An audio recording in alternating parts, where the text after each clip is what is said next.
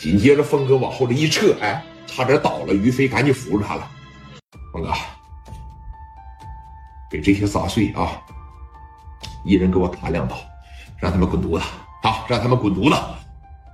说峰哥，你这我这没事啊，一会儿上医院里边缝两针就行，没事这边说，你看，给这帮子小兄弟每个人身上就砍了几刀，啊，像拎小鸡子一样，从楼上拎到了一楼。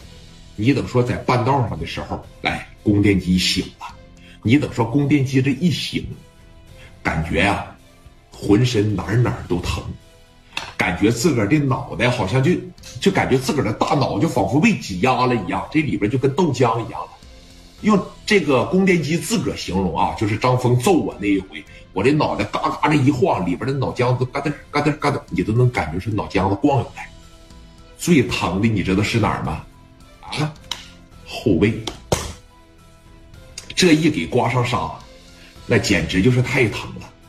被抬到车上的时候是处于一个半昏迷状态，到医院里边以后，赶紧插上呼吸机，赶紧拍个脑 CT，重度脑震荡，啥样啊？而且啊，里边有点淤血压着血管了。大夫说了，做手术成功率呢只有百分之五十。哎，呃，人呢肯定是不会死。如果说这个做手术失败了，有可能是大出血，啊，如果说不做手术的情况下，你等说淤血越来越大，一压迫血管，那就是脑血栓。反正怎么着也不强，你就不如赌一赌，把他推进去，然后呢做手术去了。哎，说你看，供电机临进去的时候，这个人要死要活，他意识清醒啊，但是他知道自个儿伤的特别重，他这个报复心就越来越强。有这么一句话叫“人之将死，其言也善”，这句话绝对不对。他有一种什么心理？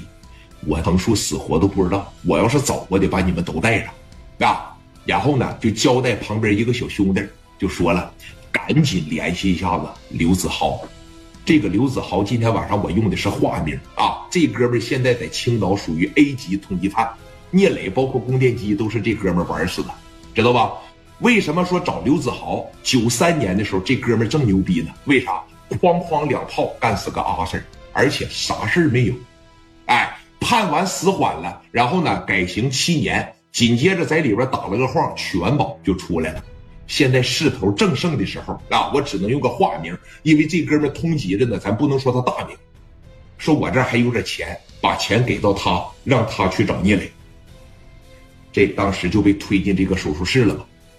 说你看这一推进手术室啊，这边你看就开始给这刘子豪打电话啊，对，现在还在通缉中，就给他打电话。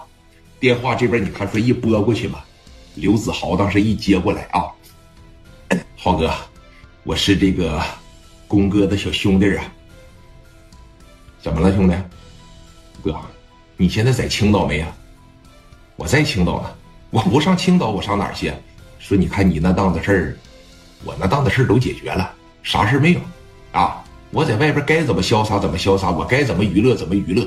那行，说你看我过去找你，你一定啊得给我公哥报个仇啊！我公哥好悬让人给打死，供电机这这大腕，谁敢打他呀？你这么的，我公哥现在在里边做手术呢，啊！我现在马上过去找你去，行吗？那行，你过来吧，啊！我在这边等着你。好嘞，兄弟，哎，给电话，你看，夸这一撂下了。他的小兄弟拿着一笔钱就过去找刘子豪了。那么你看这边，聂磊和张峰，尤其是张峰坐在办公室里边，那是心有余悸。